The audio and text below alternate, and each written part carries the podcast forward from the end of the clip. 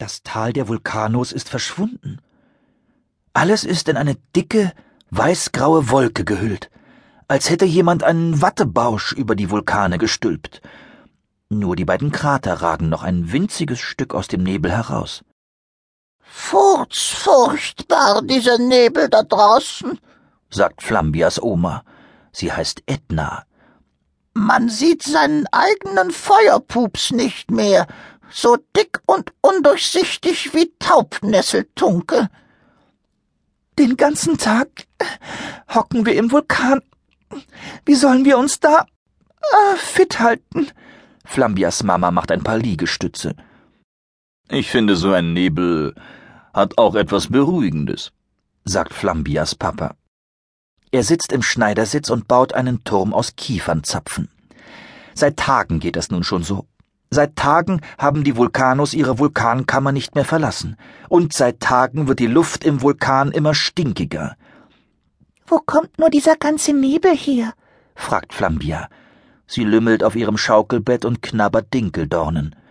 Na, von denen da drüben. Oma Edna zeigt mit dem Kopf Richtung Fluss. Auf der anderen Seite steht der Vulkan von Kratos Familie. Sicher ist Ihnen die Stinknesselsuppe übergekocht und jetzt verpesten Sie alles. Flambias Mama rümpft die Nase. Dabei macht sie Kniebeuge. Oder Vulko, der alte Knacker, hat Graufurzdurchfall. Oma Edna kichert. Ihre Zähne klappern. In dem Moment kracht der Kiefernzapfenturm zusammen. Nach. Flambia seufzt. Hoffentlich ist das nicht das Aufregendste, was heute passiert. Sie hat schon zehn neue Frisuren ausprobiert, mehrmals ihre Finger und Zehen gezählt und Blümchenpupse gemacht. Flambia denkt an Krato. Ob er sich mit seiner Familie auch so furchtbar langweilt? Himmel, Donnerfurz nochmal! Bei der Plörre da draußen kriegen mich keine zehn Zugdrachen aus dem Vulkan! murrt Kratos Papa. Er ist so stinkig wie noch nie. Eigentlich wollte er den Hauptschlot reinigen, einen Sack voll Teufelsdornen aussäen und danach auf seinem Zugdrachen in den Sonnenuntergang reiten. Iss ein paar Brennnesselklopse, die sind gut gegen schlechte Laune. Kratos Mama stellt einen Topf mit braun-grünen Klopsen auf den Tisch. Krato liegt unter dem Tisch. Er seufzt. Seit Tagen scharwenzeln sie nun schon im Vulkan herum.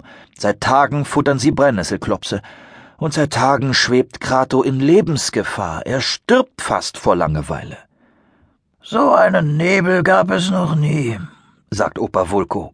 Noch nicht einmal, als ich ein Jecker Jungvulkano war und mehr Feuer im Hintern hatte als ihr alle zusammen. Kratos Eltern nicken Opa Vulko mitleidig zu und stopfen sich Brennnesselklopse in den Mund. Wir müssen herausfinden, wo der Nebel herkommt. Dann können wir ihn vertreiben ruft Krato und richtet sich so schnell auf, dass er mit dem Kopf gegen die Tischplatte stößt. Die meisten Unfälle passieren echten Helden eben doch zu Hause. Wo soll die Dunstwolke schon herkommen? Kratos Papa steckt sich drei Klopse auf einmal in den Mund, schluckt und fährt fort. Die da drüben sind schuld. Die machen zu viel Sport. Dabei schwitzen sie wie Hölle und sondern aus allen Poren Dampf ab. Und nun haben wir die fette Nebelgrütze. Kratos Mama und Opa Vulko nicken. Krato verdreht die Augen und steht auf. Passiert etwas Schlechtes, dann ist Flambias Familie schuld. Kennt er schon, die Leier. Er kann es nicht mehr hören. Ich geh mit Smog Gassi. Krato pfeift nach seinem kleinen Drachen. Smog kommt nicht. Nanu, sonst flattert Smog immer schnurstracks herbei. Smog! Komm zu Vulkanochen! ruft Krato. Er sucht den ganzen Vulkan ab. Nichts. Sein Drache ist verschwunden. Hat ihn etwa der Nebel verschluckt? Krato klettert den Vulkanschlot hinauf. Vorsichtig steckt er den Kopf aus dem Krater. Er ist umgeben von weißgrauem Nebel, als wäre sein Kopf in Watte eingepackt. Wie soll er seinen kleinen Drachen in einem so großen weißen Nichts nur finden?